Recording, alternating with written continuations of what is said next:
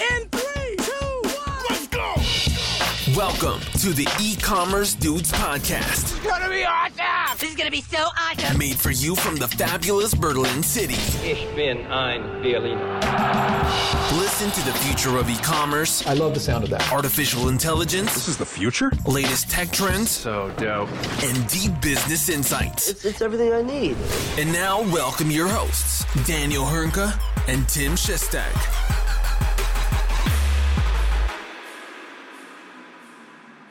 Hallo und herzlich willkommen zur letzten Folge bei den E-Commerce Dudes im Jahre 2021. Es ist Montag, der 27. Dezember. Mein Name ist Daniel Höhnke und auch heute natürlich wieder mit dabei the one and only Tim Shazzy Shestak. Grüß dich, mein Großer. Na, fett geworden über Weihnachten? Also man sagt ja immer, man wird zwischen dem 1. Januar und, und dem 24. Dezember etwas äh, fülliger und nicht zwischen diesen sechs, sieben, acht Tagen äh, zwischen Weihnachten und Neujahr.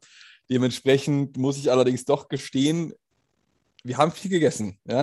Also das, das lässt sich nicht leugnen, muss ich tatsächlich sagen. Aber wir hatten wirklich einen schönen, ähm, äh, schönen Tag. Ja, viel erlebt, viel Familie war, war zusammen für den Großteil des gesamten Tages.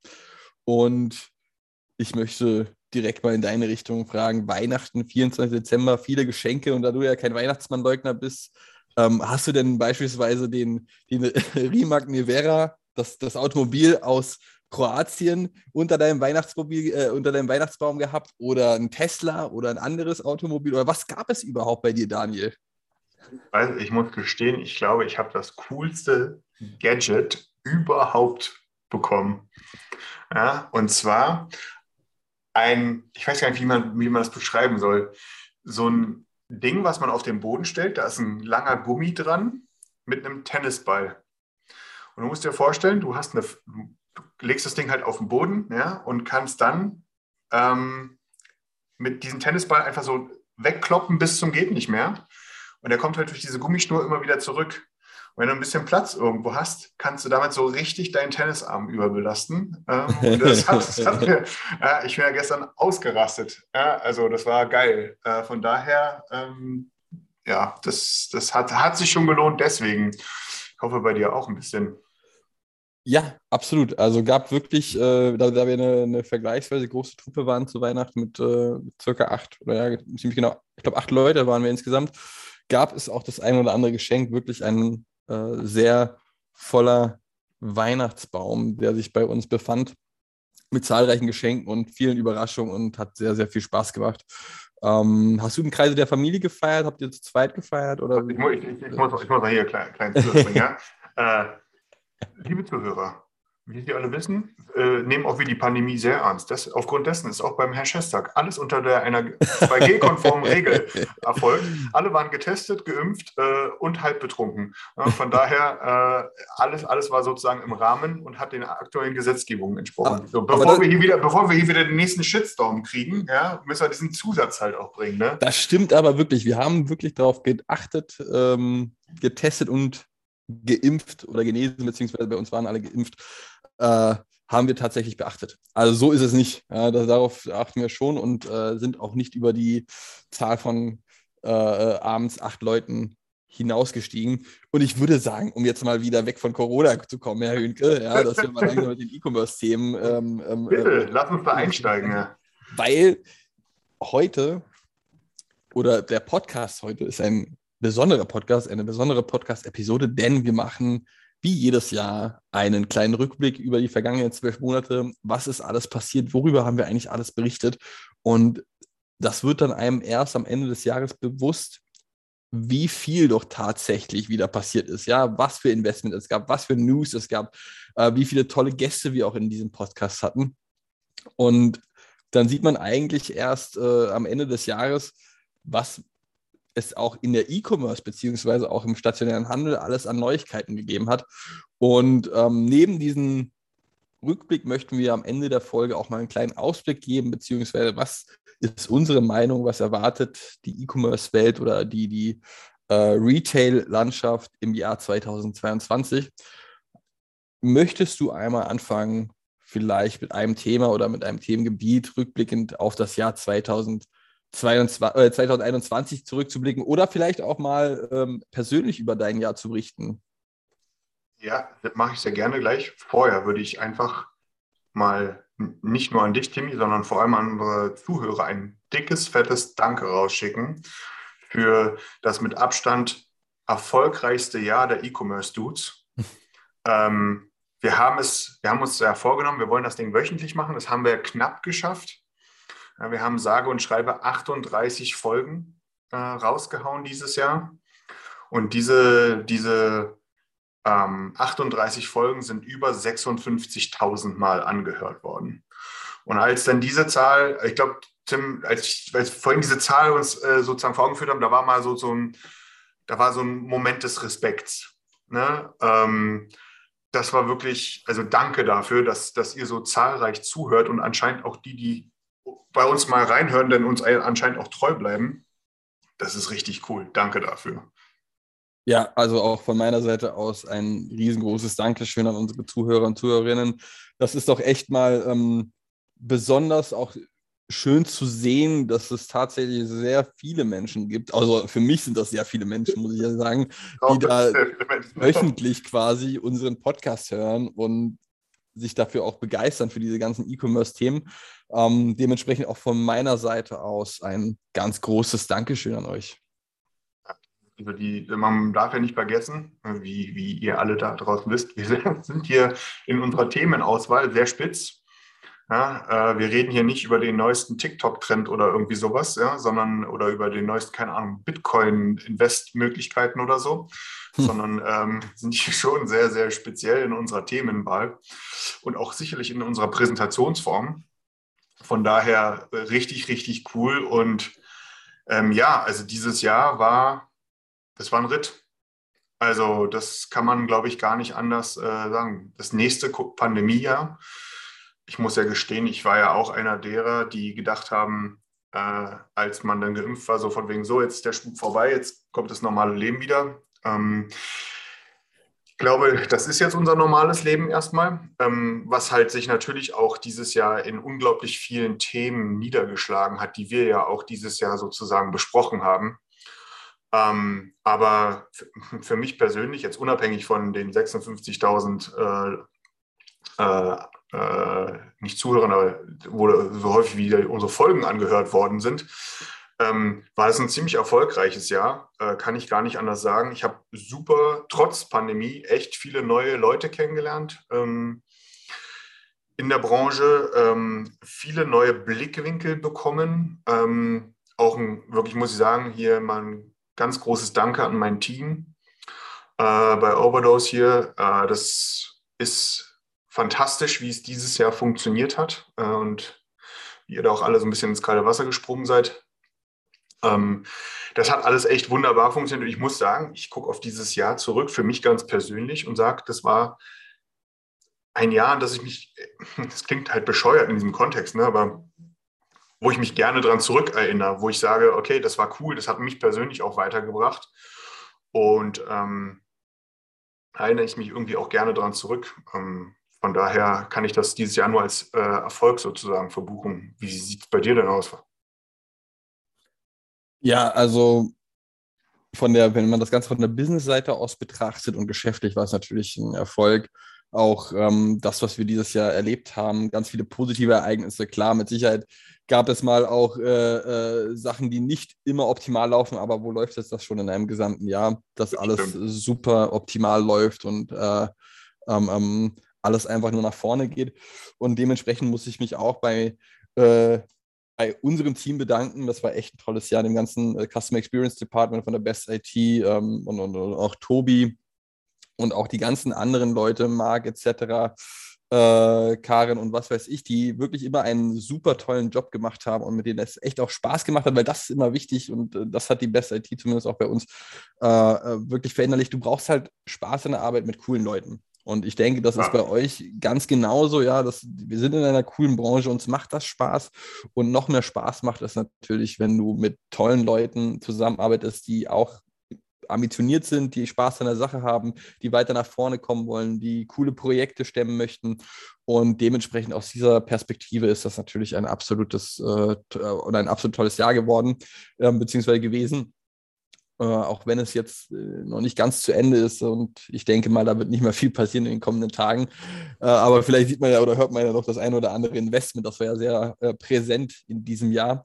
Und dementsprechend, klar, Business-Seite war super. Nichtsdestotrotz muss ich gestehen, habe ich wahrscheinlich ähnlich wie ganz viele andere Leute nicht erwartet, dass wir jetzt im Dezember uns immer noch mit dem Thema Corona beschäftigen, immer noch über das Thema Lockdown sprechen, immer noch über das Thema, können wir jetzt in ein Restaurant gehen, welche, welche Regeln greifen, etc. Ja, also äh, aus dieser Perspektive, sprich Corona-Perspektive, ist das natürlich immer noch ein eher suboptimales Jahr und auch diese Spaltung der Gesellschaft, auch wenn das hier kein Politik-Podcast ist, mit Sicherheit. Aber das ist noch äh, echt ein Thema, äh, wo ich hoffe, dass jetzt das kommende Jahr das Ganze wieder ein bisschen zusammenbringt, dass das ganze Thema mal endlich ad acta gelegt werden kann und wir ganz normal wieder rausgehen können. Vielleicht auch mal in den Supermarkt ohne Maske wieder. Ich bin gespannt, wann das mal wieder der Fall sein wird.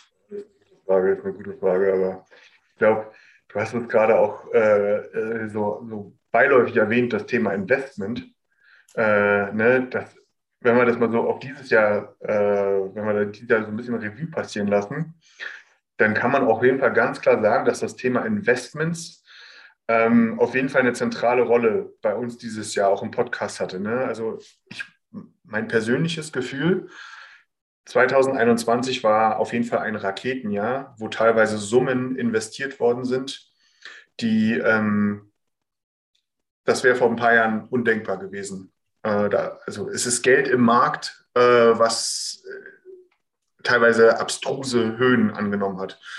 Ähm, Im Grunde war das schon in unserer allerersten oder unsere allererste Folge dieses, äh, ja, dieses Jahr hat genau mit dem Thema begonnen, oder unter anderem mit dem Thema begonnen, ne, dass äh, Spriker ein Investment über 130 Millionen Dollar, glaube ich, ähm, bekommen hat. Ne? Also das war so, so eine richtige Einleitung in das Jahr und es ging im Grunde die ganze Zeit so weiter. Wir hätten eigentlich, theoretischerweise hätten wir jede Woche eigentlich fast über irgendwelche Investments sprechen können. Ähm, das war schon, war schon heftig. Und wo man jetzt auch im Nachhinein sagt, 130 Millionen klingt ja nach unglaublich viel Geld, ist es auch. Aber irgendwie gab es da teilweise auch Dinger, wo 130 Millionen echt klein wirken. Ja, und das muss man sich mal auf der Zunge zergehen lassen. Also, dass du ein 130 Millionen Dollar Investment bekommst, in, an dem Tag mit Sicherheit ein großes Investment im Vergleich oder in Relation zu den anderen äh, Tagen in dem Jahr, zu den anderen Investments in diesem Jahr, äh, ist das noch eines der kleineren äh, Invests. Ja, wenn du dir da anguckst, also man muss ja sagen, wir hatten auch dementsprechend häufig über die anderen Unternehmen gesprochen. JPO, Gorillas, Flink etc., you name it, alle mit brachial hohen Investments, ja, ähm, 200, 300, 400 Millionen Dollar ähm, nichtsdestotrotz ist das mit Sicherheit auch ein super erfolgreiches Jahr für Spriker gewesen, ja, mit 130 Millionen Dollar und sie möchten das ja auch investieren im Zuge der Expansion, ja, weiter in die USA vordringen und auch international noch besser agieren. Ja.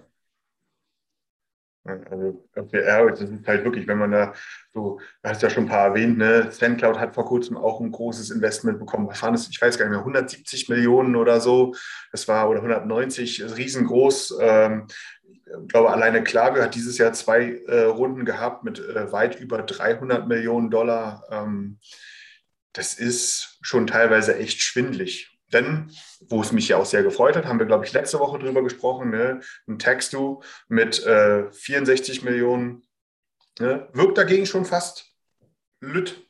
Ne? Äh, ja, Aber es sind, ja. es sind einfach 64 Millionen Dollar. Also das ja. ist einfach echt viel Geld. Und es wirkt Absolut. in diesem ganzen Ding, in diesem ganzen Zirkus so, ja, Du, abs absolut, aber auch was interessant ist, ist wirklich, dass auch viele andere Unternehmen aus anderen Ländern nach Deutschland gekommen sind, die auch Investments generiert haben. Ja, wir hatten jetzt JPO genannt, war mir bis vor, ja, ich glaube, einem Jahr kein Begriff, ein Algolia, ja, auch ein riesengroßes Investment bekommen, greift auch auf den deutschen Markt ein. Ähm, äh, äh, ähm, also auch das immer interessant zu sehen, wie sehr doch tatsächlich auch ausländische Unternehmen weiter in den deutschen Markt vordringen und dort den bereits bestehenden Anbietern auch in gewisser Art und Weise Konkurrenz machen. Ja? Und dazu werden wir auch später nochmal äh, detaillierter eingehen, wenn wir auf das Thema Shopify zu sprechen kommen. Absolut, absolut. Äh, das ist halt auch, äh, vielleicht in dem Rahmen vielleicht auch ganz gut angesiedelt, so als, finde ich auf jeden Fall erwähnenswert für, als, für den Jahresrückblick, dass About You an die Börse gegangen ist. Ja. ja ähm, großer Börsengang, wahrscheinlich einer der größten Börsengänge, die wir in, äh, in, in diesem Jahr erlebt haben. Ähm, mit einfach mal einem 60, 690 Millionen Euro IPO. Ähm, das, ist, das ist auf jeden Fall eine, eine Ansage gewesen. Ähm, und zeigt, hat auch nochmal unterstrichen, ne, dass sowas wie so ein Zalando keine Eintagsfliege ist. Ja? Absolut. Absolut. Man fragt sich ja dann doch immer am Anfang, warum sollte man jetzt bei About You kaufen, wenn es doch schon so ein erfolgreiches Zalando gibt? Und da sieht man doch die unterschiedlichen Herangehensweisen doch sehr bedeuten. Ja, ein Zalando ganz anders agierend als ein About You, die sehr stark auf äh, das ganze Thema Influencer setzen und dementsprechend auch wirklich, wirklich gut strukturiert da vorgehen und darüber hinaus auch andere, ähm, ähm, ähm ich, ich nenne es mal Produkte ja, anbieten über dieses Thema ähm, ähm, About You Fashion-Plattform hinaus. Ja, die haben ja auch ihr eigenes äh, ähm, Shop-System gelauncht. Ja, da möchte ich ganz kurz vorne weggreifen, auch schon, ja, About You wird in dem, oder die About You Cloud wurde zu Scale dieses Jahr und auch ein weiterer ähm, Vertrieb, ich nenne es mal Vertriebskanal für About You, diese Software und dieses Logistik-Know-how an den Mann oder an die Frau ja. zu bringen. Das ist auch ein, ein strategisch mit Sicherheit aus meiner Perspektive sinnvoller Schritt. Bin sehr gespannt, ob es auch erfolgreich wird und auch soweit angenommen wird. Da wird ja stark die Marketingkeule gerade geschwungen. Voll, oder? Aber auch das, aber auch das dieses Jahr passiert, was man ähm, eventuell, wenn man nicht mal so einen Rückblick hat, ganz schnell vergisst. Ja. Das stimmt allerdings. Ähm, es gab einfach so unfassbar viele Themen. Ähm, gut, dass du das gerade aufgegriffen hast mit Scale. Äh, ultra wichtig jetzt vielleicht auch kein Investment, aber auch noch eigentlich immer noch brandaktuell, mehr oder weniger, ne? auch, auch Übernahmen. Ich glaube, auch eine der, der, der für in unserer Branche äh, weitreichendsten Übernahmen war definitiv die Übernahme von Frontastic durch Commerce Tools. Ja, das war mit Sicherheit, also das war, glaube ich, aus unserer Perspektive, Perspektive dieses Jahr der, der Kracher, mit Sicherheit ja. auch äh, hat der eine oder andere das schon erwartet, glaube ich. Ja, man hat so ein bisschen gemunkelt. Es, es, aus strategischer Sicht macht diese Übernahme durchaus Sinn. Ja, das ergänzt sich perfekt und auch die Entscheidung, Frontastic weiterhin mit anderen Plattformen verknüpfen zu können und dass es nicht ein komplettes ähm, ähm, Commerce-Tools-Thema wird, auch sehr sinnvoll. Und aus unserer Branche, auch wenn es dem einen oder anderen sagt, äh, wahrscheinlich nichts sagen wird, aus unserer Branche wirklich mit Sicherheit die Übernahme des Jahres, würde ich jetzt fast vermuten. Außer ich hätte jetzt wieder was vergessen, was durchaus sein kann bei den ganzen News. Ähm, eventuell, eventuell hat Salesforce noch die eine oder andere Übernahme gehabt, die, die groß war, aber aus dem, was ich aktuell auf dem Schirm habe, ist das wirklich jetzt äh, ein, ein Riesending gewesen. Auf jeden Fall. Ähm, auf jeden Fall auch mit Impact. Ne? Wobei ja. auch hier nochmal erwähnt, Frontastic will ja Backend agnostisch bleiben. Also man wird zum Beispiel auch, so ist der Plan, ein Frontastic zum Beispiel auch bei Scale nutzen können. Oder ja. Shopware oder was auch immer. Äh, von daher, ich bin gespannt, wie sich das entwickeln wird. Ne? War auf jeden Fall aber auch das, also gerade ne, zwei große deutsche Unternehmen, die es halt auch international geschafft haben, muss man auch sagen, ne? die hier gemerged haben. Ja. Davon gibt es jetzt auch nicht so viele Beispiele. Ja, gerade in Commerce Tools finde ich da noch äh, herausstellender als ein Fantastic, was das Thema Internationalisierung angeht. Voll. Also die sind wirklich in Gebiete schon vorgedrungen von Australien, USA, was auch immer, äh, wo andere gerne noch hin möchten, haben die es schon seit ein paar Jahren geschafft und auch das wird einem Fantastic, die ja auch wahrlich nicht konkurrenzlos sind an ihrem Markt, mit Sicherheit unterstützen, auch dahingehend weiter zu expandieren und, und passende große Unternehmen zu finden, die auf ihre Lösung setzen werden. Ja, absolut, absolut. Äh, ich glaube, das ist ja so ein bisschen, jetzt haben wir ja so ein bisschen hier die Seite beleuchtet, so im Sinne von, wo es halt dieses Jahr extrem gut gelaufen ist. Also um das vielleicht zusammenzufassen, ne? die, der Technologiesektor in unserer Branche hat extrem, hat ein Feuerwerk. Ja, äh, da sind nur deswegen haben diese ganzen Investments halt auch so stattgefunden, ne, weil dort halt so richtig Bambule gewesen ist, Goldgräberstimmung herrscht so ein bisschen.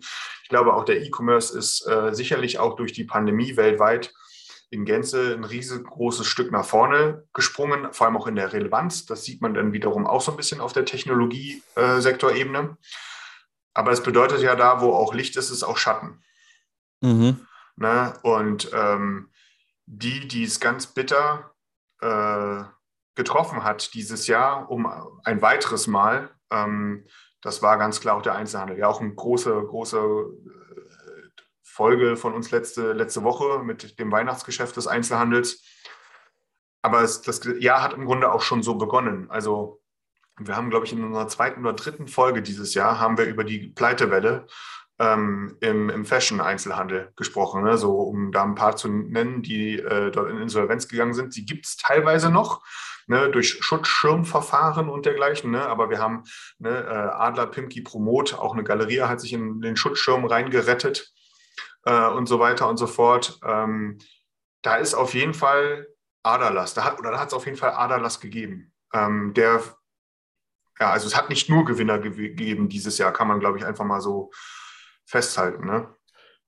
Ja, das kann man durchaus so festhalten. Man muss dazu sagen, dass es auch äh, wirklich die Leute, die sich darauf, oder was heißt, das ist vielleicht zu pauschalisiert gesagt, aber die Leute, die auch ihr Business digital aufgerüstet haben, aufgebaut haben, die wurden bis zum gewissen Grad belohnt, würde ich sagen, das schon.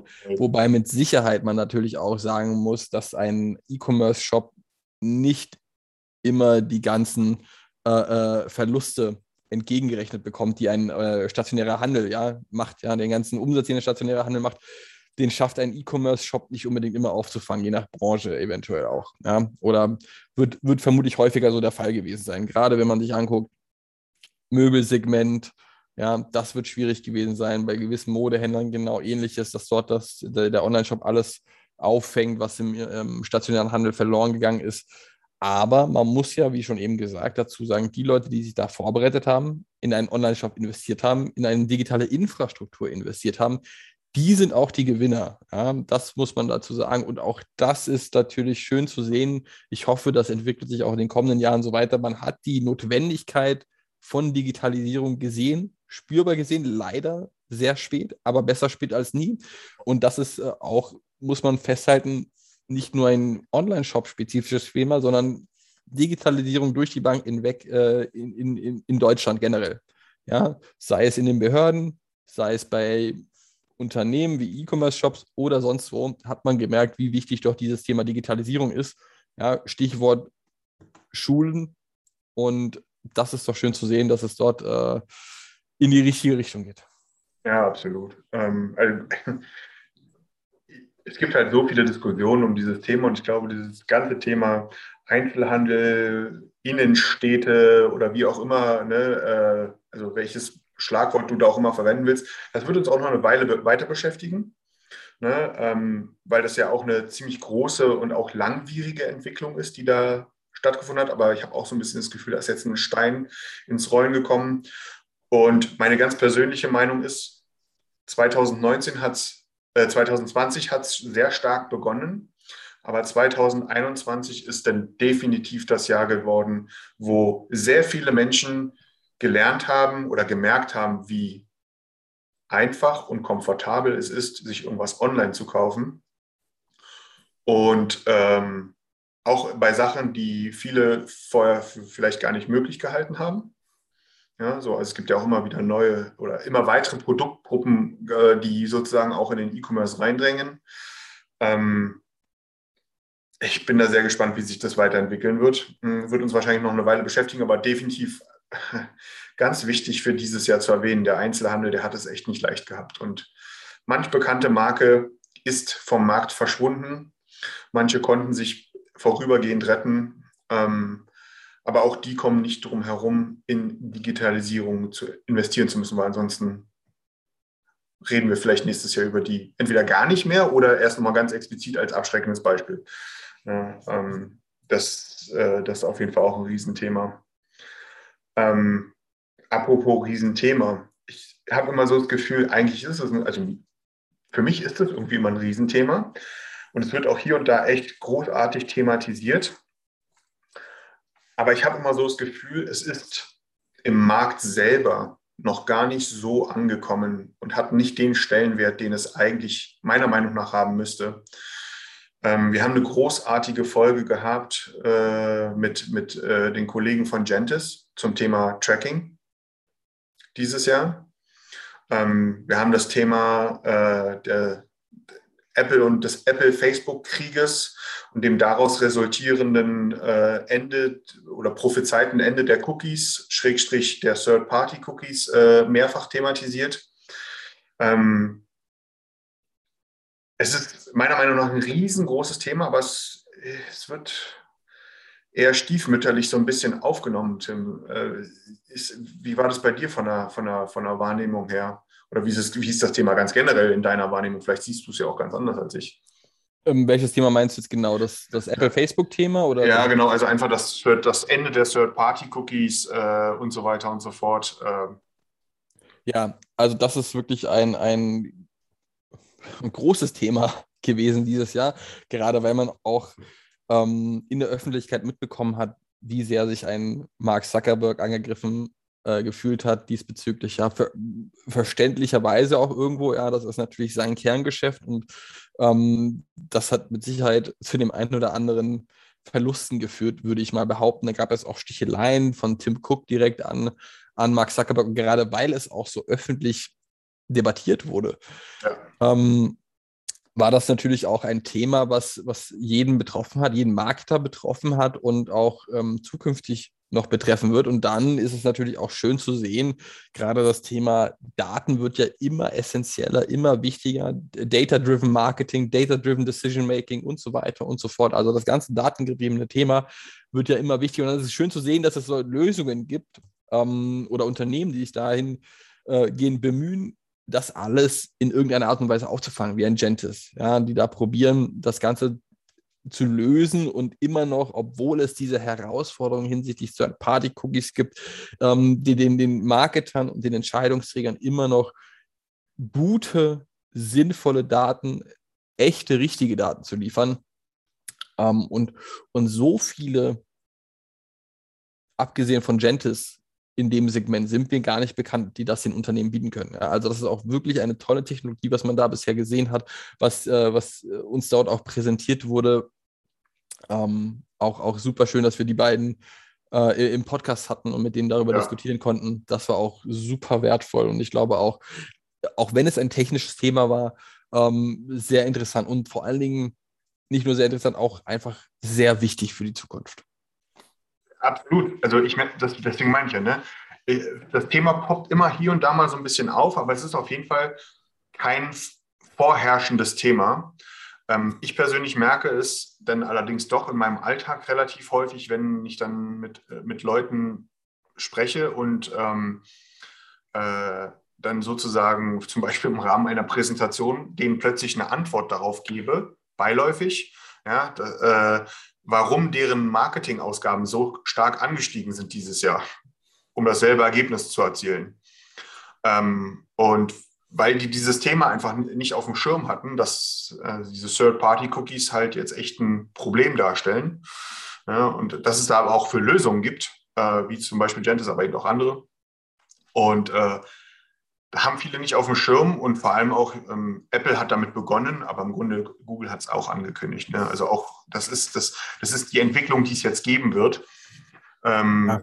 Und die wird uns wahrscheinlich auch 2022 nochmal ganz äh, brandaktuell dann nochmal treffen, ne? wenn dann halt der nächste große, wie zum Beispiel Google sagt, so, jetzt ist im Chrome-Browser auch aus die Maus oder so. Ne? Ich weiß gar nicht, ob das nächstes Jahr jetzt schon der Fall ist, aber irgendwie, da gibt es auch ein Ablaufdatum. Ne? Ähm, also von daher, das ist ein echt ein riesengroßes Thema, was aber meiner Meinung nach immer noch viel zu unterrepräsentiert ist, so im Alltag.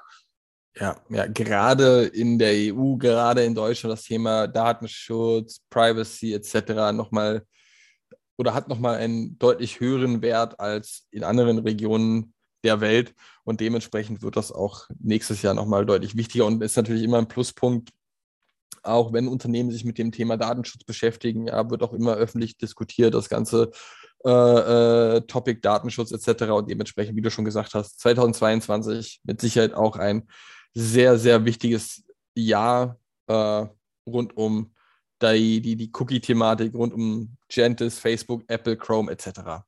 Aber wo wir gerade auch bei dem Thema Gäste waren, wir hatten neben ähm, den Kollegen von, von Gentis auch noch weitere Gäste, ja, unter anderem von Storyblock.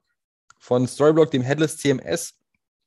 Ähm, und auch die, ich weiß gar nicht, ich glaube, die haben dieses Jahr auch ein Investment erhalten in Höhe von 8, 8 Millionen Dollar, glaube ich. 5 Millionen Dollar, ja. Ja, also auch da nochmal Glückwunsch und auch das einfach äh, fast schon untergegangen bei den ganzen Investors, muss man sagen. Das hat man gar nicht mehr so auf dem Schirm gehabt. Aber als ich mir die Podcast-Folgen angeguckt habe, wow, auch die Leute, auch die Kollegen aus Österreich hatten wir dort zu Gast bei uns im Podcast, die darüber berichtet haben, warum Storyblock, was macht Storyblock, warum braucht man überhaupt so ein Headless CMS? Und ich muss sagen, auch unsere Entwickler in unserer, Abteil äh, in, in, unserer Firma sind sehr happy mit, mit Storyblock. Die entwickeln sich auch prächtig weiter und es macht Spaß, mit dieser Software zu arbeiten. Und äh, deswegen auch nochmal danke, dass die, dass die beiden äh, im Podcast zu Gast waren und, und uns ihre Insights geteilt haben. Also das war, das war, glaube ich, war auch eine, eine, wenn ich das jetzt recht in Erinnerung habe, eine sehr äh, gut angehörte, ja, in, in, quantitativer Sicht oder aus quantitativer Sicht äh, angehörte Folge. Für mich auch, vielleicht um da nochmal anzuknöpfen, ähm, echt auch dieses Jahr so ein bisschen die, eine Geburtsstunde ist falsch, aber dieses Jahr hat es für mich gefühlt auch echt begonnen mit einem Thema, was halt, was wir auch schon lange propagieren. Ne, das Thema, dass Content und Commerce zusammenwachsen. Und ähm, das war für mich dieses Jahr deutlich, deutlich mehr spürbar im Markt, äh, dass halt, was meine ich damit eigentlich? Jetzt ein ganz vereinfachtes äh, Beispiel, ja, dass in einem, dass für den User draußen sozusagen da gar kein Unterschied mehr gemacht wird, ob der jetzt in einer, auf einer Webseite ist oder in einem Online-Shop, ne, sondern dass das halt eine Plattform ist. Und ähm, das war für mich dieses Jahr, ehrlich gesagt, so die, nicht Geburtsstunde, aber es hat dieses Jahr auf jeden Fall deutlich, deutlich an Fahrt aufgenommen, dieses Thema, obwohl da auch schon echt Jahre drüber propagiert wird, dass man das doch so und so denken muss und so weiter und so fort. Aber es geht anscheinend auch so langsam los, was ja gut ist. Ähm, äh, wie, wie war da so dein Empfinden, Tim? Ja, also Content Commerce ist mit Sicherheit ein Thema davon, was in diesem Jahr gestartet wurde, sage ich einmal. Ja, also mit Sicherheit auch schon davor, aber dieses Jahr war davon aus meiner Sicht doch ein, ein prägendes.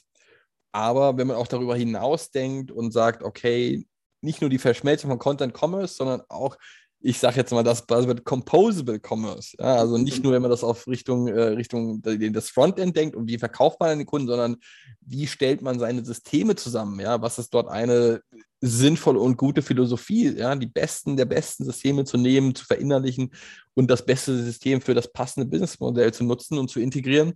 Das ist doch auch etwas, was zwar schon seit einigen Jahren immer wieder auftaucht. Ja, Best-of-Breed-Ansatz war damals noch der, der, der passende Begriff dazu. Jetzt hat man sich eher auf das Stichwort Composable Commerce geeinigt, ja, und nicht mehr unbedingt das ganze Headless zu nennen. Und ähm, dieses Jahr mit Sicherheit auch ein, ein weiteres wichtiges Jahr für diese Philosophie, äh, Technologien auszuwählen, denke ich doch auch. Ja, voll. Vielleicht kann man es auch so propagieren.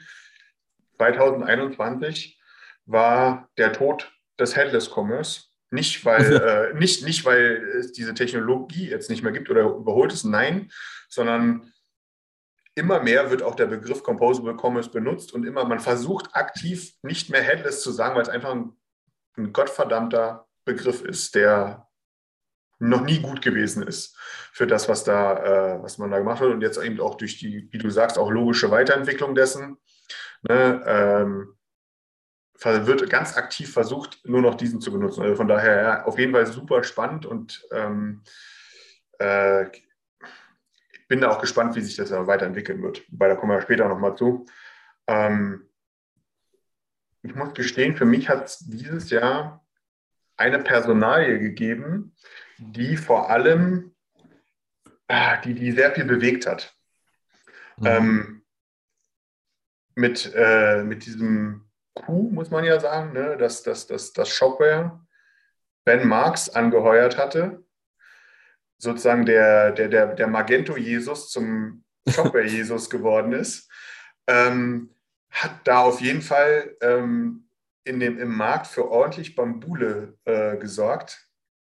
Äh, und man hat relativ häufig äh, die Fragestellung gesehen, gehört, äh, im Sinne von, ist Shopware jetzt das neue Magento?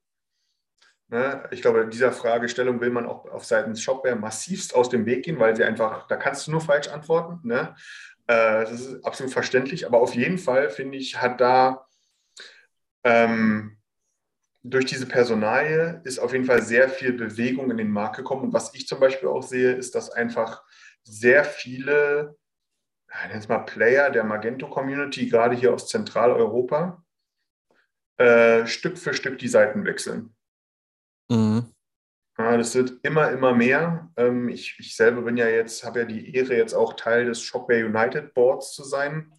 Äh, ich nenne es mal, oder wie beschreibt man es am besten, eine Interessenvereinigung sozusagen der internationalen Shopware Community. Und ähm, jeder, der da irgendwie aktiv ist, kommt eigentlich aus der Magento Community und ist eigentlich erst so wirklich groß dieses Jahr ähm, da ähm, in, äh, auch auf die blaue Seite sozusagen gewechselt oder ist dabei zu wechseln. Es ist echt spannend zu sehen und zu hören, wie, ähm, wie es dazu gekommen ist. Und sehr häufig wird der Name genannt. Ja, da, also dem stimme ich auch nur zu. Das war wahrscheinlich die, oder nicht, ich, ich möchte nicht sagen die Personalie, weil es gab durchaus auch andere Personalien dieses Jahr, ähm, auch, auch wenn man sich die anderen Technologien anguckt in Richtung Expansion, was die da teilweise für, für Akquisitionen, nenne ich es mal, äh, herangezogen haben. Aber Ben Marx war mit Sicherheit ein, eine, ein wert oder ist ein wertvolles oder eine wertvolle Personalie für Shopware, gerade in Bezug auf die The Thema oder das Thema Internationalisierung. Ja. So, ja. Also man muss ja sagen, äh, das hat er schon extrem gut gemacht und du hast es eben schon ähm, ähm, auch mitgeteilt, das Ganze er ist ja super bekannt aus der ganzen Magento-Community, hat, glaube ich, auch äh, äh, oder war bekannt über die Schulungsvideos von Magento teilweise auch, auch meines genau, Wissens nach. Ne? Ja. Und wenn so eine Personalie mit auch einem recht großen Twitter-Account dann zu einem Shopware wechselt, ja, aus Schöppingen, dann muss. Schön, wie du das betonst. ja, aber also äh, die, die, die Stadt ist klein, die Technologie ist groß. Ja? Also das muss man dazu mal sagen. Das, das muss ja was heißen, wenn man einen Ben Marx für sich gewinnen kann, dass der auch daran glaubt und auch äh, der absoluten Überzeugung ist, dass Shopware auch zukünftig ähm, in Bezug auf Internationalität Magento ablösen kann. Ja, mit Sicherheit möchte man in anderen Bereichen Magento nicht ablösen und nacheifern, aber in dem Punkt, wie weit verbreitet es ist, beziehungsweise es auch mal war, das möchte man mit Sicherheit auch mal mit Shopware erreichen. Absolut. Ich bin auch äh, gespannt, weil ähm, ich finde, das ist jetzt eine ganz persönliche Meinung, ja? ähm, muss ich dazu sagen. Das Thema war, ist jetzt auch, glaube ich, kein großes Geheimnis, wie da so mein Standing zu ist, war, wie auch immer, ne? aber das äh, mit Shopware, mit Shopware Cloud, da, ob sie wollten oder nicht, irgendwie direkt in Konkurrenz zu einem Shopify gegangen ist, was so gerade im, im, im Kleinstbusiness, äh, was das Kleinstbusiness angeht. Und ähm, mir hat ein bisschen so die Abgrenzung dahin gefehlt. Und die ist jetzt dadurch wieder so ein bisschen, oder vor allem durch die Personalie Ben Marx und auch das Standing, was damit mitkommt, ne? so dem Open Commerce. Ne? Ähm, also den, den, hier auch diese, diese, dieser Glaube an, sage ich mal, quelloffenen äh, äh, Open Source äh, Gedanken sozusagen, mit der Community dahinter ein, ein, oder auch generell wieder ein Community-Denken. Das ist seitdem er wieder da, oder seitdem er da ist, ehrlich gesagt, so ein bisschen bei mir präsenter wieder geworden und hat in meiner Wahrnehmung zu einer deutlichen Schärfung und vor allem auch Abgrenzung äh, zu einem Shopify wieder beigetragen. Ähm, weil die Systeme sind ja nun mal doch durchaus sehr unterschiedlich und auch ganz unterschiedlich ausgelegt und so weiter und so fort. Und das war irgendwie so ein bisschen, ist alles so ein bisschen ineinander ver, ver, ja, ver, verwoben worden oder hat auf jeden Fall den Anschein gehabt. Und jetzt ist da auf jeden Fall wieder eine, eine viel bessere Kante sozusagen drin.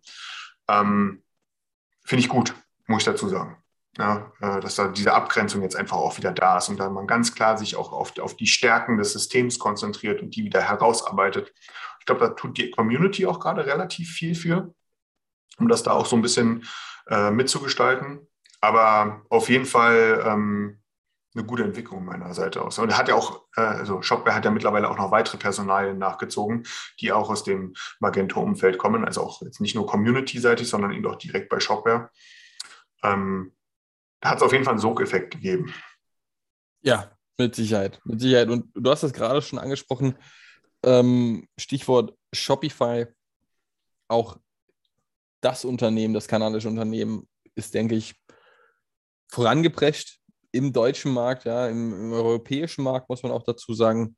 Aber ich bin immer noch der Meinung, auch wenn ein Shopify, ich sage mal, mehr angekommen ist als noch vor ein, zwei Jahren, ja, ist es aus meiner Sicht immer noch nicht dort, wo es mal sein möchte und wird auch noch nicht dahingehend wahrgenommen. Also es ist noch nicht auf einer Ebene mit einem, mit einem Shopware oder anderen größeren System aus Deutschland, aber im Vergleich, wenn man das Ganze vergleicht zu vor drei, vier Jahren, ja, wo wir auch schon mal darüber gesprochen haben und die ersten Berührungspunkte hatten mit Shopify auf dem deutschen Markt, ähm, ist das schon, schon, schon, schon meilenweit vorangeschritten.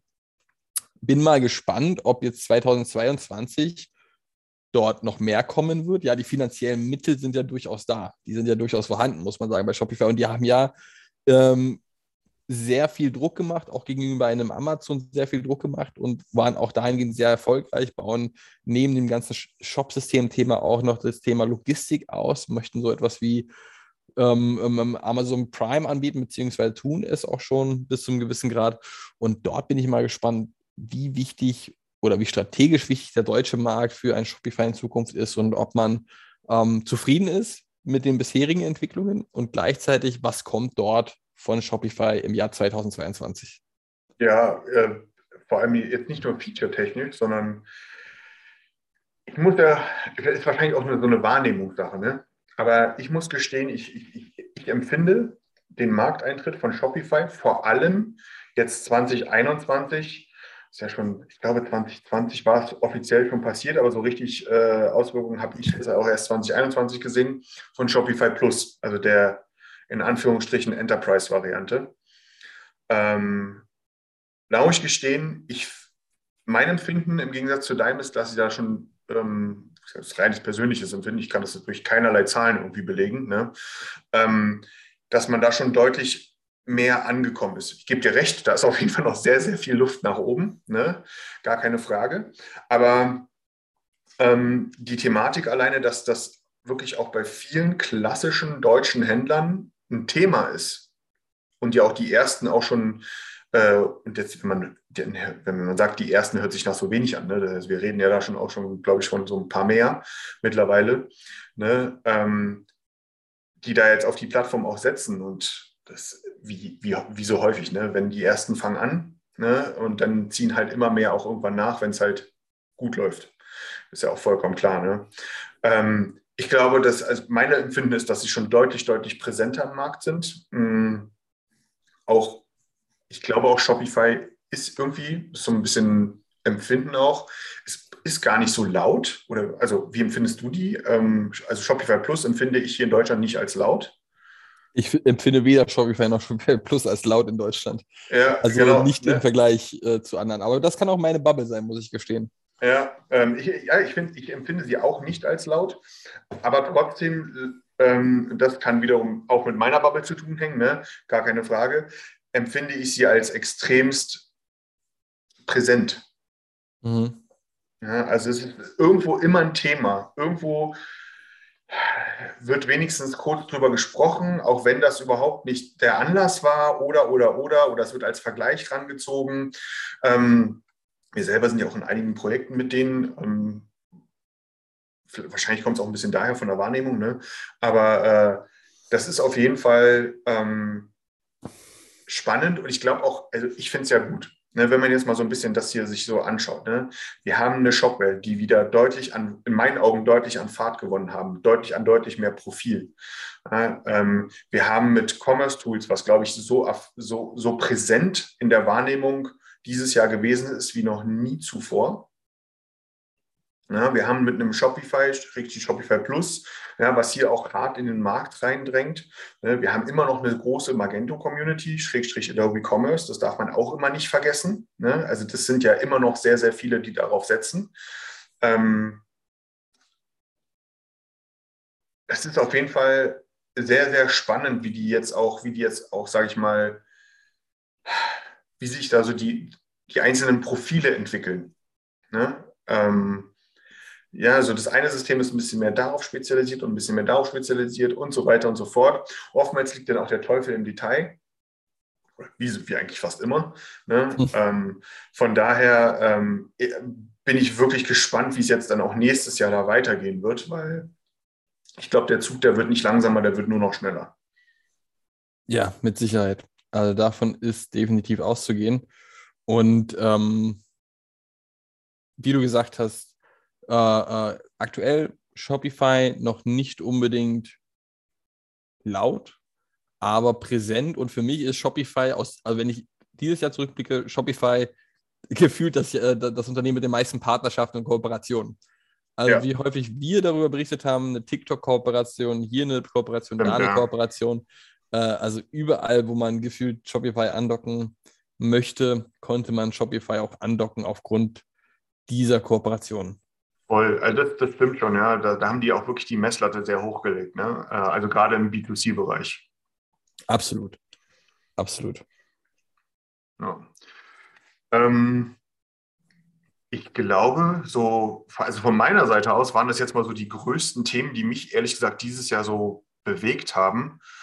Ähm, auch im Rahmen unserer, unseres Podcasts hier. Ähm, ich weiß nicht, wenn, hast du da noch ein Thema, was ich jetzt eventuell gar nicht selber auf dem Schirm habe? Ähm, wenn ich zurückblicke, ich glaube, wir haben das, das, also ich glaube, das ist, äh, haben wir gerade übersprungen, aber die letzten Wochen Metaverse nochmal deutlich präsenter Voll. geworden. Also das ja. ist nochmal echt, ähm, ist ja nichts, eigentlich, eigentlich nichts Neues, aber mit der Ankündigung von Mark Zuckerberg, ähm, dass aus Facebook Meta wird, weil das dem Namen nicht mehr gerecht wird, weil das Unternehmen nicht mehr auf, auf, das, auf, das, auf den Namen Facebook passt, ja, hat das nochmal eine ganz andere Dynamik genommen. Und da bin ich doch mal gespannt, was da 2022 auf uns zukommen wird Richtung Metaverse. Äh, du hattest ja deine ersten Erfahrungen schon berichtet, wie diese gelaufen sind. Und da wird mit Sicherheit die nächsten fünf bis zehn Jahre, wenn es wirklich äh, erfolgreich wird und so wird, wie man es ankündigt, kann ich mir das sehr, sehr gut vorstellen. Und ich finde es immer wieder interessant zu sehen, wie so etwas wie ein Metaverse die letzten Jahre immer irgendwo herumgeschwebt ist und dann sagt ein CEO namens Mark Zuckerberg, dass das Unternehmen umbenannt wird und dass der Fokus auf dem, dem Metaversum liegen wird und zack ist das Ganze in aller Munde und jeder diskutiert nur noch über das Metaverse.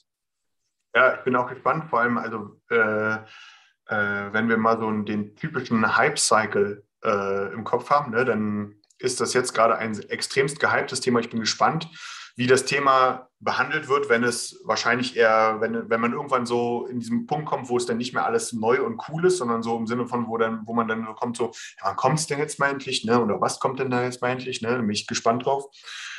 Was ich, die Tage habe ich es, glaube ich, irgendwo gelesen, dass alleine in China es seit der Ankündigung von Mark Zuckerberg äh, im Oktober, November äh, 1300 Markenanmeldungen rund um das äh, Thema Metaverse gegeben hat ähm, ist, also das ist 1300 Markenanmeldungen. Ja? Das, ist, das ist unglaublich viel. Das ist extremst viel und äh, zeigt auch hier so einen Sogeffekt, der sich hier anscheinend aufmacht. Ich glaube, man kann hier auch, auch wenn es das Thema schon länger gab, wie du gesagt hast, ne, dann kommt plötzlich einer um die Ecke. Äh, jetzt nicht irgendwer, ne, aber man kann, glaube ich, auch das Jahr 2021 als die geistige Geburtsstunde das, oder da, da, ist der Zug losgefahren, so richtig. Äh, äh der Metaverse-Zug ist 2021 so richtig losgefahren. Ähm, ich bin gespannt, wie sich das entwickeln wird. Ich glaube, es ist für die meisten Händler Stand heute noch so eine Sache, die ist so weit weg. Man hat noch so viele andere Sachen zu lösen vorher. Ne? Ja. Ähm, muss man, glaube ich, auch ganz offen sagen, ne? bei aller, ich finde neue Sachen cool, Einstellung, ne? ist das halt wirklich noch ein Thema, was halt, es gibt auf jeden Fall ganz viele andere Sachen, die man vorher angehen sollte. Aber ähm, auf jeden Fall wird das, wird dieser Metaverse-Zug, glaube ich, ein dickes Brett werden. Also wenn das nur ansatzweise so in die Richtung geht, wie man sich das so unterschiedlicher, auf unterschiedliche Art und Weise äh, andenkt, dann wird das, man sagt ja, also es wird das neue Internet werden.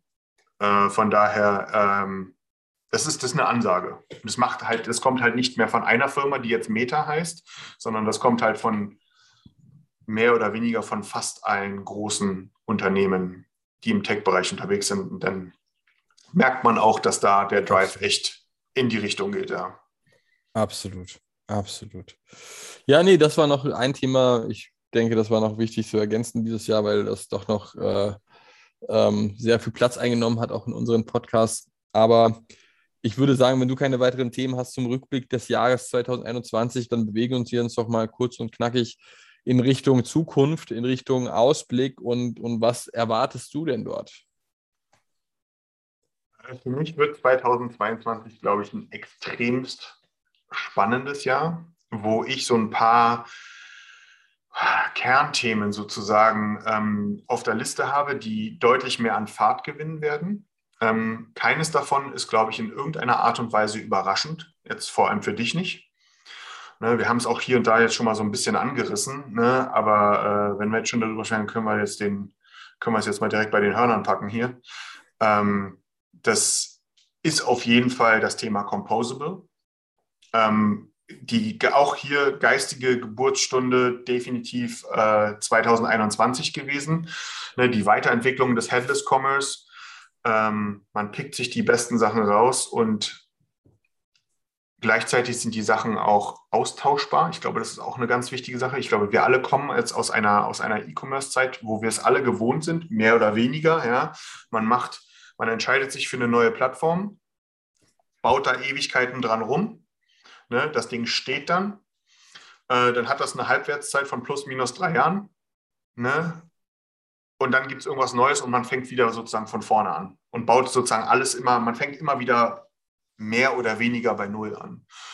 Und wenn wir die, die Composable Commerce sagt oder beinhaltet eben, dass man halt einzelne Komponenten austauschen kann. Es ist, um es mal an einem ganz einfachen Beispiel auszumachen, ich muss nicht mein Frontend äh, ändern, meine gesamte Frontend-Technologie ändern, äh, wenn ich mein, warum auch immer, Backend austauschen möchte oder muss.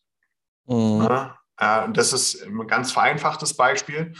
Ähm, ist aber, wenn man so ein bisschen drüber nachdenkt, auf jeden Fall ein potenzieller Gamechanger, äh, weil es halt auch noch viele weitere Komponenten natürlich äh, beinhaltet äh, und man eben nicht immer diesen gesamten Berg sozusagen einmal einreißen muss ne, und immer neu aufbaut äh, oder auftürmt, sondern eben wirklich sich einzelne Sachen rauspickt, sowieso von, von vornherein die für sich beste Zusammensetzung auswählen kann, diese einzelnen Komponenten zusammenbringt und dann halt auch sukzessive diese weiterentwickeln kann, unabhängig voneinander weiterentwickeln kann.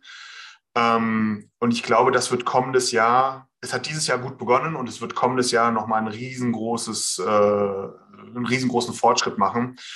Die Übernahme von Frontastic durch Commerce Tools ist so ein Beispiel.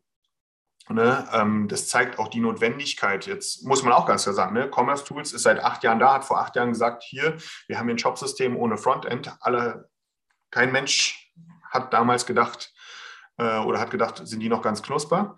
Ne? Ähm, jetzt stehen sie genau an, aber auch dort ist die Notwendigkeit aufgekommen, ne? eine, eine Frontend-Technologie sozusagen mit bereitzustellen, ähm, die aber trotzdem davon entkoppelt ist ähm, und das, glaube ich, ist ein ganz, ganz großes Thema. Auch, oder wird ein noch viel größeres Thema nächstes Jahr, als es dieses, als das dieses Jahr schon gewesen ist. Ja, absolut. Absolut. Davon bin ich auch überzeugt.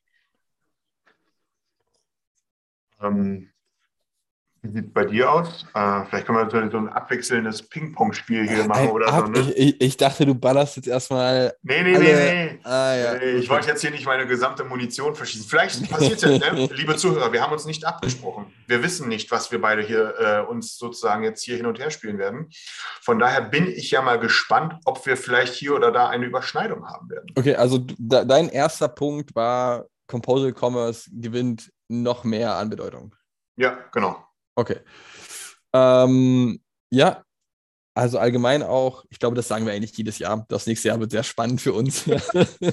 es, ist, also, es liegt in der Natur der Sache. Ich bin der Überzeugung, dass es eigentlich immer spannend wird, im, im, gerade im E-Commerce-Bereich. Aber ja, ähm, ich bin der Überzeugung, dass das ganze Thema, was in Asien extrem groß ist, noch präsenter sein wird in Deutschland. Stichwort Live-Shopping bin ich der Meinung, dass das doch präsenter geworden ist, aber noch nicht präsent genug. Ähm, dort wird mit Sicherheit noch das ein oder andere zu sehen sein in Zukunft, bei dem ein oder anderen größeren Händler auch, bin ich der Meinung. Und es gibt ja durchaus auch Lösungen, die das an, die, die, die ähm, eine, eine passende Lösung auch für kleinere Händler anbieten, um das Ganze zu integrieren. Dementsprechend denke ich, Live-Shopping wird ein ganz großes Thema sein. Ich glaube nicht, dass ähm, aus dem asiatischen Markt so etwas wie Pinduoduo jetzt schon kommendes Jahr funktionieren wird. Also das Thema Mengenrabatte, wenn man mehr Leute einlädt oder zusammen irgendetwas einkauft, das glaube ich nicht. Aber Live-Shopping bin ich der Meinung, das ist schon ähm, in Deutschland durchaus zu sehen gewesen bei Douglas zum Beispiel oder anderen größeren Händlern und wird zukünftig, denke ich, noch auch äh, nochmal deutlich, deutlich präsenter werden. Ähm, eigentlich auch überfällig. Ne? Ich bin ehrlich gesagt, das ist so ein Thema, wo ich sehr verwundert darüber bin, dass das, ähm, dass das immer noch nicht da ist. Vor allem, ich ziehe ja immer auch gerne den Vergleich, eigentlich kommen wir, wenn wir sozusagen E-Commerce mal durch Versandhandel als, als Begriff ersetzen, dann kommen wir ja so ein bisschen aus dieser Ecke. Ne? Äh, Stichwort Teleshopping. Ja. Aber irgendwie hat sich dieses, hat sich sozusagen die, die Teleshopping-Crew niemals mit der E-Commerce-Crew gepaart. Also irgendwas ist da, also irgendwann, irgendwie ist man da komplett aneinander vorbeigelaufen, habe ich mal so ein bisschen das Gefühl. Und jetzt ist es sozusagen, jetzt ist es ein Riesenthema in, in, in Asien geworden, im E-Commerce und schwappt halt so Stück für Stück bei uns äh, sozusagen wieder zurück. Und das ist schon bemerkenswert. Absolut. Also das ist schon, äh, wie du gerade gesagt hast, schon sehr interessant, dass das eigentlich die letzten Jahre nie ein Thema war, das in irgendeiner Art und Weise im, im Online-Shop zu integrieren oder so, ja, sondern jetzt erst auf uns zugekommen ist, sage ich mal. Und eigentlich wirklich äh, müsste man sich die Frage stellen, aber das können wir in einem separaten Podcast einmal äh, diskutieren, warum gab es so etwas nicht schon früher? Oder? Also warum hat sich das nie durchgesetzt? Ich glaube, das geht auch schon seit, das ging auch, also ich meine, es klappt im Fernsehen. Dann klappt es auch einem online da auch dann erst recht. Ne? Also, man möge meinen, ja, man möge meinen. Man, ja. Ja. Ich, ich muss gestehen, äh, auch eines, ein Topic von meinen Themen geht da sehr, im Grunde total in die Richtung. Ne? Ich habe es äh, als so Social Commerce äh, betitelt und ich wollte jetzt nicht einfach sagen, ja, Social Commerce ist dieses Jahr schon stark gewesen und wird es noch stärker. Das ist natürlich Quatsch, sondern geht genau in die Richtung, äh, wie du es jetzt gerade ähm, beschrieben hast, dass gerade das Thema Live-Shopping ähm, auch wahrscheinlich mit einer, gerade in den Bereichen, also bei oder auf Instagram, Facebook, TikTok oder dadurch getriggert, ähm, meiner Meinung nach ähm, riesengroßen Aufwind erleben wird. Ähm, was heißt Aufwind? Das Ding wird einfach salonfähiger. Ne? So, äh, von daher würde ich mit, würde ich sagen, wir haben hier eine totale Überschneidung, Herr Schester. Ja? Das, äh, ah, da gehe ich, da gehe ich total mit, ähm, dass das ein, ein dickes Brett werden könnte, sollte, vielleicht auch. Da, ja, da, da, das sehe ich auch so. Ähm, ich habe noch einen Punkt aufgegriffen bei mir, aber das ist auch eine Frage in deine Richtung. Was denkst du denn eigentlich? Jetzt hat ja Amazon oder ist Amazon immer stärker geworden in puncto Versand, Versandhandel. Kannst du dir vorstellen, dass Amazon diesen Service ausweitet und mal sagt, okay, wir bieten diesen Amazon-Versandhandel auch außerhalb von Amazon an? Die These habe ich letztens mal gehört. Ähm, würdest du vermuten, das könnte. Du meinst das Fulfillment? Genau, Fulfillment. Ja. Genau. Denkst du, das könnte sein, dass Amazon eventuell dann äh, auch das als separaten Service anbietet und, und den weiteren Weg eines DHLs einschlägt und das abgesehen von dem Amazon Kosmos auch anbietet? Oder denkst du, der Amazon-Versand bleibt Amazon-Versand? Also ich könnte mir unter der Prämisse sehr gut vorstellen, dass ein, ich nenne es mal externes Amazon Fulfillment ein extrem cooler Datenlieferant für Amazon sein könnte. Mhm. Diese Daten können dann natürlich wiederum genutzt werden, um das, was jetzt schon in, im Marktplatz passiert, ne, dass man eben dort das eigene Sortiment optimiert, ne, die User Experience äh, dahingehend weiter äh, optimiert und so weiter und so fort. Also von daher, ich glaube, Amazon hat sich ja schon immer mehr als Technologieunternehmen verstanden und nicht unbedingt immer zwangsläufig als Verkaufsunternehmen oder als Händler. Ne? Von daher, ich könnte es mir durchaus vorstellen, weil man das, man kann die Daten ja auch wieder nutzen. Ne? Also Amazon weiß dann einfach, was, wie, wohin, wann, in welcher Quantität und so weiter gekauft mhm. wird, auch wenn das nicht über die eigene Plattform abläuft. Kann man nutzen, die Daten. Ja, also das wäre auch nochmal eine Vermutung, ob das jetzt 2022 passieren wird, weiß ich noch nicht, aber das wäre doch tatsächlich auch noch äh, eine Vermutung, die in den nächsten ein, zwei Jahren zutreffen könnte, dass doch Amazon das ganze Thema Service-Leistungen in Richtung in puncto Fulfillment, Fulfillment ausweitet und auch anderen Unternehmen zur Verfügung stellt. Hast du noch eine weitere, ja, weiteren Ausblick? Vielleicht so ein bisschen darauf ansetzen, so das ganze Thema auch als Folge durch diese Third-Party-Cookie-Apokalypse ist das Thema First-Party-Daten. Mhm. Ich glaube, dass das einfach an ne, andersrum, es muss an mehr Relevanz gewinnen. Das Verständnis, dass man Entscheidungen auf die Basis von Daten und Fakten legen kann, setzt voraus, dass man die Daten hat, dass man sie, dass sie einem gehören und nicht sozusagen ähm, äh, die Daten bei Amazon generiert werden und sie gehören Amazon und ich kann sie im Grunde nur halbherzig bestenfalls nutzen oder oder oder. Ähm, das ist sehr abstrakt gerade. Es geht aber in die Richtung, es geht ja viel weiter. Ne? Wir reden halt hier über Daten werden auf Facebook generiert. Ich schicke sie auch wieder zurück an Facebook. Äh, was mache ich damit? Ja? Oder an irgendwelche anderen Dienstleister und an andere Technologieunternehmen. Wenn man sich mal, jede, jedes mittelständische Unternehmen kann sich da gerne mal seinen eigenen Tech-Stack angucken, wo überall eigentlich Datensilos, externe Datensilos entstehen, auf die man oftmals auch gar keinen Zugriff hat Mhm. Ähm, das lässt sich auch gar nicht überall vermeiden, aber einfach dieses Verständnis dafür, dass man äh, Daten owned und da und diese sozusagen auswertet, abstrahiert und als Entscheidungsgrundlage für dieses und jenes benutzt, ähm, das wird meiner Meinung nach nächstes Jahr nochmal gezwungenermaßen, vor allem auch durch dieses Thema Third-Party-Cookies, äh, und Privacy-Angelegenheiten äh, nochmal deutlich an, an äh, Aufwind äh, bekommen und sollte es auch.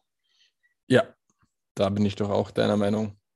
Also da bin ich, da, das, das ganze Thema Daten wird äh, essentiell sein 2022 nochmal. Also da ja kein Weg vorbei. war es ja. ja. eigentlich auch schon immer, aber ja. jetzt hat es so einen Trigger gegeben dieses Jahr, ne? der das, glaube ich, nochmal so in, nochmal deutlich, sage ich mal, dieses Feuer angefacht hat. Ja. Und das auch. Da, da, da, ist auf jeden Fall, da, da muss was passieren. Ja. Bei jedem Einzelnen. Das habe ich noch. Und dann ein Thema abschließend, was für mich auch auf jeden Fall ähm, ein Learning, was ich hier so, was ich mitgenommen habe, ist einfach, wie sehr das Thema Marketing, Automatisierung, gerade im englischsprachigen Bereich, fest verankert ist in jeder einzelnen Strategie, äh, Online-Strategie, auch äh, in, in, ein, in einer Omnichannel-Strategie fest verankert ist und eigentlich in, bei keinem Unternehmen fehlt, egal in welcher Größe. Und bei uns bestenfalls stiefmütterlich behandelt wird. Mhm. Ähm, und ich meine, wir haben dieses Jahr dort auch die ersten, was ist vorhin selber gesagt, ne, die Unternehmen kommen immer mehr, ne, nach, auch, auch in den deutschen Markt rein. Ähm, Imasis hat sich jetzt so ein bisschen so als, als der deutsche Vertreter in Anführungsstrichen so ein bisschen davon verabschiedet, weil durch die Übernahme von SAP, äh, also damit als, als Best-of-Breed-Komponente so ein bisschen verabschiedet. Ne, dafür kommen andere. Wir haben auch einen anderen Namen genannt, äh, sowas wie Klavier zum Beispiel, oder auch so, es gibt auch so Digital, gibt es noch 25 andere. Ne? Ähm, das ist ein Thema meiner Meinung nach, äh, was nächstes Jahr nochmal deutlich an Fahrt gewinnen wird und muss. Alleine schon deswegen, ich hatte da auch ein cooles Gespräch gehabt mit jemandem in Holland, ne, wo meine persönliche Einschätzung nochmal untermauert wurde, dass nicht nur der englischsprachige Bereich uns extremst voraus ist, sondern selbst unsere Nachbarn, die Holländer. Und die fangen langsam an zu checken, so von wegen, jo, mit meinem Setup kann ich eigentlich in Deutschland ganz schön rocken. Ne? Weil ich bin eigentlich meiner gesamten deutschen Konkurrenz damit überlegen. Ja. Ähm, Marketing Automation ist dabei ein Teilbereich dessen, aber ein nicht ganz unwichtiger. Und ich glaube, dass deswegen, oder dass es eines der Gründe ist, ähm, nicht weil die Holländer jetzt nach Deutschland schielen, äh, sondern ganz generelle Natur, dass das Thema Marketing Automation 2022 in Deutschland ankommen wird. Äh, und ja. zwar auch nicht nur bei den großen, sondern auch im, bei äh, äh mittelständischen Unternehmen, äh, weil es gibt einfach Lösungen dafür. Ja, da bin ich auch überzeugt davon. Also da, da denke ich doch auch, dass wir das oder diesen ja, Trend möchte ich es eigentlich nicht nennen, aber dass wir diese Bewegung auch sehen werden. Und als, als Abschluss auch von meiner Seite aus, dieses Jahr haben wir sehr häufig über das Thema Quick Commerce berichtet. Ähm, schnelle Lieferungen, 10, 15, 20, 30 Minuten von A nach B innerhalb der gleichen Stadt. Und ich bin der Meinung, dass wir kommendes Jahr vermutlich noch weitere Unternehmen sehen werden, auch in Deutschland, ja, bevor es sich dann eventuell mal ein bisschen konsolidiert. Aber nächstes Jahr denke ich doch, da wird es noch mehr Investitionen in diesem Bereich gehen. Dieser Kampf zwischen den einzelnen Wettbewerbern wird noch weiter fortgeführt werden im Jahr 2022. Ich bin sehr, sehr interessiert daran und sehr, sehr gespannt, wer den äh, wer dort als, als Gewinner, möchte ich äh, schon fast sagen, herausgeben wird. Ähm, mit Sicherheit können Leute oder Unternehmen dort parallel existieren, aber aktuell ist das doch schon recht viel. Und ähm, ich denke, es wird noch mehr werden, bevor es dann 2023, 2024 langsam wieder etwas zurückgeht und man sehen wird, wer denn dort die treibenden Kräfte bleiben werden. Und ja, ich, hast, du noch, hast du noch Themen zum Podcast? Ansonsten würde ich langsam in Richtung Ende leiten. Ja, ich glaube, das war auch mal wieder eine sehr umfangreiche, lange Folge bis dato. Gut, das impliziert natürlich auch sowas wie so ein Jahresrückblick. Ne? Wir haben mit Sicherheit auch nicht alles äh, jetzt äh, hervorgekramt wieder, aber ging ja auch darum, was waren so unsere beiden persönlichen Highlights oder wichtigen Themen ähm, dieses Jahr und auch so ein bisschen, was, was, was passiert nächstes Jahr. Ähm, äh, von daher war es das von meiner Seite aus für heute gerne ähm, und freue mich, dich dann im, dich und euch da draußen im nächsten Jahr wieder zu sehen und zu hören. Es, tatsächlich, oder? Also es ist die letzte Folge für dieses Jahr. Das, das muss man sich mal auf der Zunge gehen lassen. Nächstes Jahr ist schon wieder 2022. Ähm, von meiner Seite auch kurz zum Abschluss äh, vielen Dank an unsere Zuhörerinnen und Zuhörer. Das äh, war wieder ein tolles Jahr, hat mich sehr gefreut, dass es auch dieses Jahr wieder viele Leute gab, die, die zugehört haben, die reingeschaltet haben, möchte ich schon fast sagen, in unseren Podcast, ähm, die gelauscht haben und uns auch äh, Feedback zu unserem Podcast gegeben haben. Auch äh, natürlich Gruß an, an unsere Stammhörer, ja, oder beziehungsweise Stammhörerinnen, meine, meine Eltern, meinem Vater, dem alten CFR Pforzheim-Fan, meiner, meiner Mutter oder auch dem, dem Vater meiner Freundin, der wirklich, glaube ich, jeden Podcast oder jede Podcast-Episode mitverfolgt haben, mitgefiebert haben, auch wenn sie mit Sicherheit nicht immer alles nachvollziehen können aus unserer E-Commerce-Branche.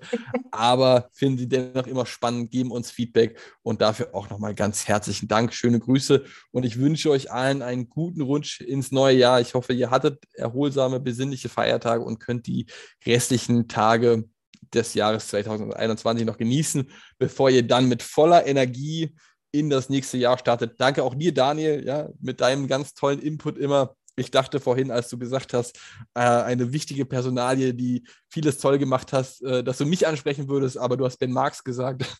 ist, ist, ja, ein, ist ja ein Level. Ja, ja.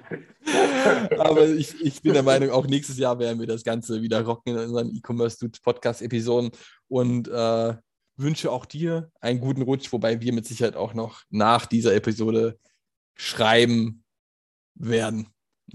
Genau. Ja, es, es, klingt so, es klingt so, als wenn das, als wenn das so eine Pflicht ist, was aufgedrungenes oder so. Ja. Weniger biodynamisch. Ja, das ist, äh, das ist, ähm, ja, das, das, trifft mich jetzt hart, aber ist okay. Ne? Ich, ich, ich freue mich auch, äh, das Ding nächstes Jahr weiterzumachen. Es war jetzt übrigens genau auch ein Jahr über den Tellerrand geschaut.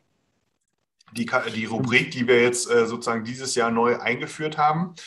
Ähm, ich will es jetzt mal nicht so machen wie bei TV Total, sozusagen, dass man jetzt jedes Jahr immer, immer noch mal was on top, on top, on top. Aber ähm, so vom Feedback, was ich bekommen habe, ist das ganz gut angekommen. Ähm, gebt uns gerne auch weiterhin Feedback. Äh, und vor allem, ähm, wir, seit neuestem kann man bei Spotify uns äh, bewerten.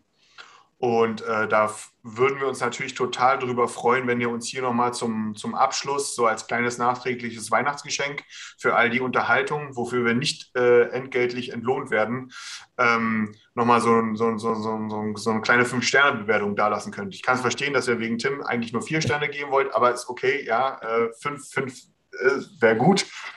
Ähm, und von daher danke und bis nächstes Jahr. Bis nächstes Jahr. Ciao. Ciao.